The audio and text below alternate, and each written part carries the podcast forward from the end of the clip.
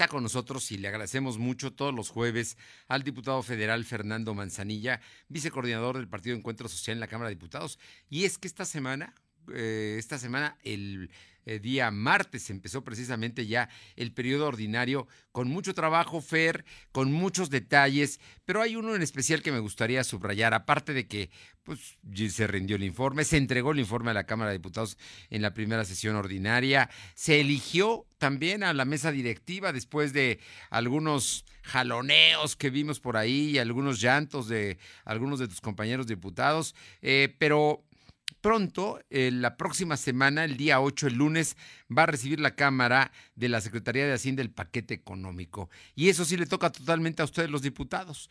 Es la iniciativa de la ley de ingresos y el presupuesto de egresos, pero el presupuesto les toca a ustedes. Y ahí me gustaría platicar y luego también de la ley de ingresos por el tema de los impuestos. Pero el tema de los egresos, que ustedes son los responsables, van a privilegiar ciertos sectores. Y de ello valdría la pena que hoy nos hicieras algún comentario. Pero además, muchísimas gracias porque estás en sesiones y por este tiempo tan especial que nos ofreces. Muy buenas tardes.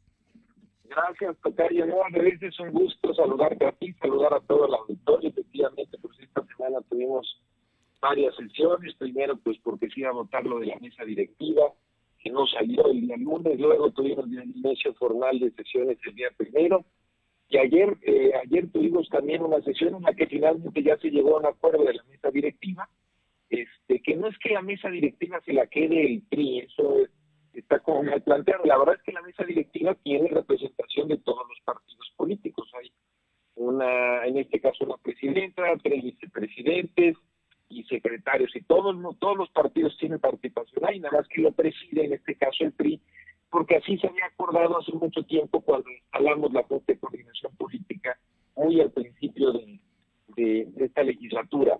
Pero bueno, dices bien que viene ahora eh, lo que se llama, bueno, pues el paquete económico. El 8 de septiembre vamos a recibir, tocayo, tres documentos. El primer documento, que es un documento que se llama Criterios Generales de Política Económica 2021, y es el documento donde el gobierno da sus, sus perspectivas de eh, hacia dónde van ciertos indicadores. Por ejemplo, ahí, ahí dirán pues cuál, cuál estiman que va a ser el crecimiento del país, cuáles son los niveles de inflación, cuáles son los precios estimados del petróleo, en fin, toda su planeación eh, económico-financiera ahí se plasma. Y después con eso, eh, ellos sacan otro documento que nos hacen llegar, que es la iniciativa de la ley de ingresos. Justamente es la iniciativa en la que ellos plantean pues un poquito cuáles son todos los impuestos que van a cobrar, cómo se van a cobrar, y estiman entonces cuánto se va a recaudar como país, es decir, cuánto dinero va a tener disponible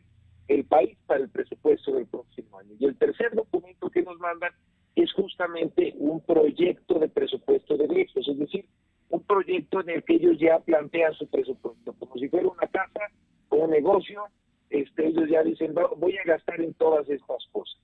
Ahí lo que sigue a partir de eso es que nosotros los diputados tenemos hasta el día 20 de octubre, es decir, tenemos un poco más de mes y pico, para aprobar la ley de ingresos. Y esa ley aprobada el 20 de octubre, a más tardar, si la mandamos al Senado, porque ellos tienen hasta el 31 de octubre para revisarla y poderla, digamos, autorizar nuevamente o hacerle algún ajuste y mandárnosla a nosotros.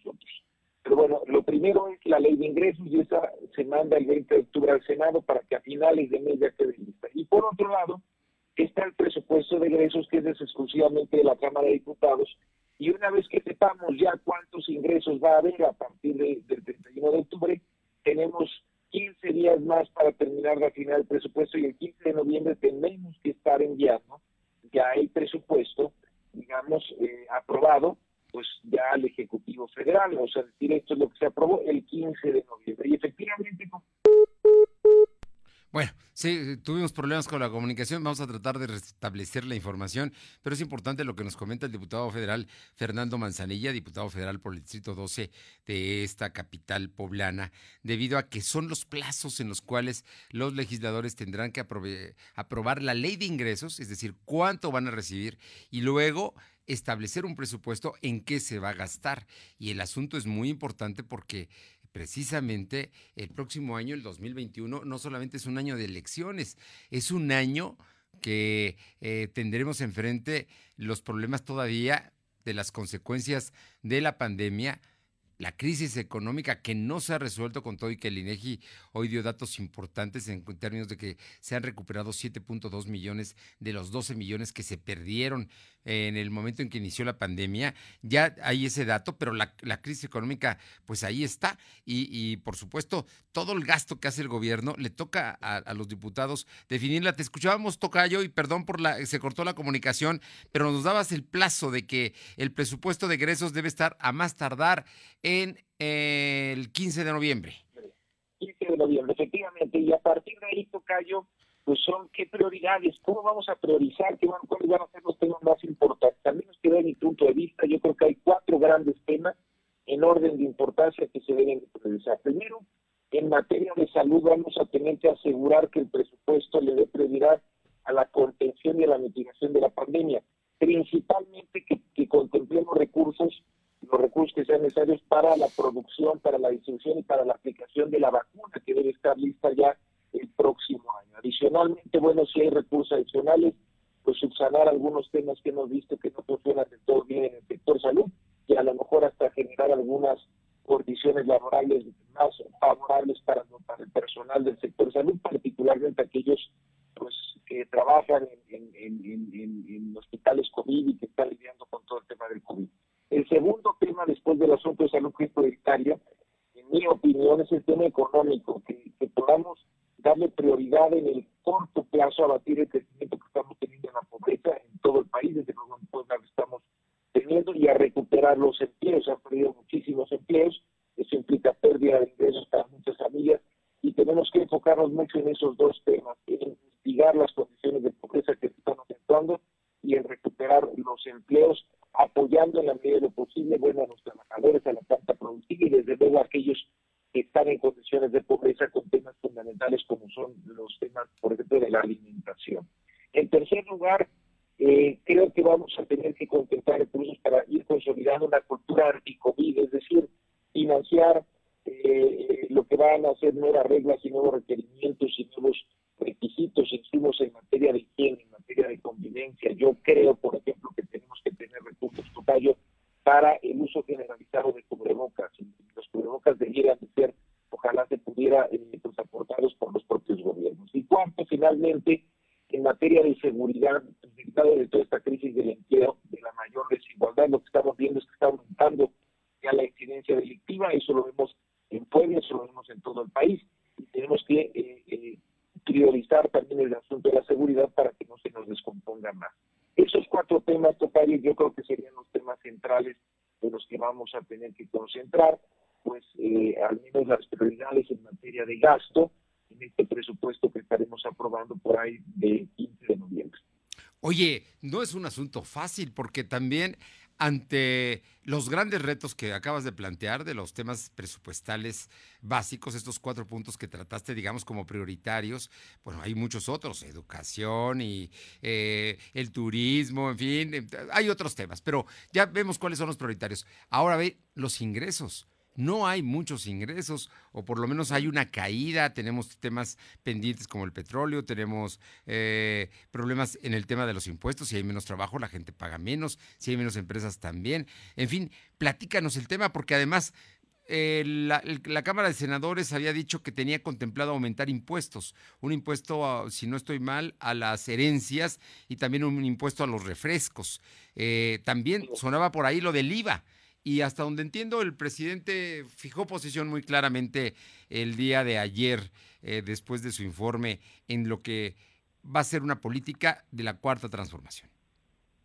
Sí, Tocayo, mira, ese tema de las herencias es una ocurrencia, o sea, yo sí creo, yo creo que vamos a tener que hacer eventualmente una gran reforma fiscal. La situación fiscal en el país es muy delicada, en resumen, ya no hay suficiente dinero para todo lo que se requiere los estados ya están planteando un nuevo pacto fiscal, pero eso, pero no estamos en momento, estamos en un momento muy delicado en términos de salud, en términos de economía, en términos políticos. Yo creo que después del 21, es decir, a partir del 21, creo que sí se tiene que hacer un planteamiento de ese tipo. Creo que ahora no es el momento. Ahorita lo menos que quieres es escuchar de nuevos impuestos para quien sea, ¿no? O sea, acuérdate cuando iban a subir el IVA los líos que hubo en su momento. O sea, no es momento de los impuestos, el presidente ya lo definió así. ¿Y qué es lo que vamos a ver y observar? Tú bien lo dices, hay menos actividad económica, hay menos crecimiento, no hay crecimiento, hay decrecimiento económico, las empresas, digamos, están teniendo muchos problemas, por lo tanto, pues no van a ganar mucho dinero, es decir, seguramente van a perder, eso implica que la recaudación eh, de las empresas podría bajar, comparado, por ejemplo, con años anteriores o con este año, las personas van a ganar menos, por lo tanto van a pagar menos impuestos, la gente va a consumir menos, por lo tanto el consumo del, IVA y el impuesto que es el IVA, que son los impuestos muy importantes, pues va a ser menor, es decir, vamos a ingresos. Y claro, en función de esa realidad de ingresos que vamos a tener y que ya estamos teniendo de, de hecho desde este año, pues vamos a tener que reajustar las prioridades y si tenemos menos ingresos de lo que habíamos previsto en un año normal, pues vamos a tener que apretarnos más del cinturón, ser más eficientes y destinar recursos a lo prioritario y además dentro de cada una de estas áreas ser muy eficientes. Por eso yo decía, en la parte de gasto, de presupuesto, priorizar algunas áreas, ya mencioné algunas de esas cuatro, y tú bien dices acertadamente que aún así nuestro reto va a ser cuántos ingresos vamos a tener, no va a haber buenos nuevos impuestos, creo que esa es una buena noticia. Este, y lo que vamos a tener es, bueno, pues con una situación más ajustada, pues ser más eficientes. Un poco como le está sucediendo a todas las familias y a todas las empresas. Todas las familias están o estamos sufriendo de tener menos dinero en casa y por lo tanto nos tenemos que ajustar. Esa es la realidad que nos tocó vivir y, y seguramente será la realidad todo el resto de este año y todo el próximo año, porque pues hasta que no haya una cura o una vacuna, todavía le, le cuelga un poquito a eso, esperemos que el próximo año, pues seguramente la situación de salud y la situación económica y la situación de desigualdad seguirá siendo pues delicada. Entonces, así como una familia tiene que ajustarse, así el país define cuáles son los ingresos estimados que va a tener y sobre eso tendremos que trabajar y que ser muy eficiente, priorizando lo más relevante pero también siendo muy, muy, muy eficientes en el uso de los recursos. Oye, y todo coincide con un año electoral, tema que sin duda también es importante porque no es una coincidencia menor. No, no, no, no, no, no es una coincidencia menor y además pues, dibujará una nueva realidad en las campañas políticas. Eh, eh, por ejemplo, en el caso de los Estados Unidos, los partidos, el Partido Demócrata ahorita en todos sus temas previos ahora que ha definido, digamos, candidato, este, todo lo ha hecho de manera virtual. Entonces, el próximo año será un año eh, político en términos electorales. Creo que el presidente está haciendo claro que no, no por eso va a ser irresponsable en gastar dinero que no se tiene. Creo que en eso él ha sido muy claro, es, es muy eh, mesurado, digamos, en gastar solamente en base al dinero que se tiene. Y bueno, pues en función de esa, de esa, de esa realidad, será un año en el que nos tendremos que ajustar y si eso implica ciertos costos para el, para el partido del gobierno, para Morena y su coalición, pues así tendrá que ser, pero también tenemos que ser responsables. Y ya en lo que corresponde a las campañas, pues yo creo que también la gente yo está muy observante de cuánto se gasta en las campañas.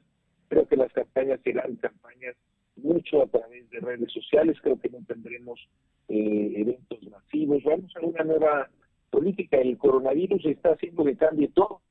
Cambia los negocios, la forma, digamos, de trabajar y desde luego va a cambiar justamente la actividad política y la actividad de las campañas electorales.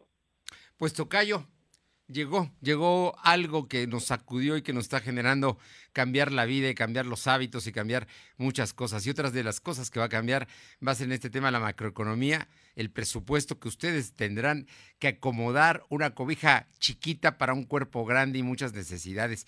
Pero estoy seguro que con gente como tú van a salir adelante. Efectivamente, Tocayo, y si me permite, yo lo que he dicho mucho es uno de mis compromisos es poder legislar de, la mano de la ciudadanía, que por favor la gente me comparta sus necesidades, sus puntos de vista sobre lo que consideren prioritario en la integración de este presupuesto del próximo año, del 2021, que me manden sus sus consideraciones, sus opiniones, los temas que ellos consideren o ellas consideren. Eh, aprovecho, digamos, para, para hacerlo, lo pueden hacer de nuevo a través de tu medio, lo pueden hacer a través de mis redes sociales, de mi Facebook, que es Fernando Manzanilla Prieto, o de mi Twitter que es arroba Ojalá me puedan hacer llegar esos temas porque bueno, pues tenemos de aquí al 15 de noviembre y seguramente es muy importante escucharlas. Yo ahorita vengo justo en una gira en mi distrito, yo vengo platicando con la gente en mi distrito, pero pues hay muchísimas otras opiniones en el resto del Estado. Creo que sí, creo que vale la pena mucho aprovechar las redes sociales de Fernando Manzanilla Prieto para que usted haga contacto directamente con su representante y con uno de los mexicanos que más sabe del tema presupuestal y que por eso estoy seguro que estás en esa comisión y te va a tocar arrastrar el lápiz un buen rato, Tocayo.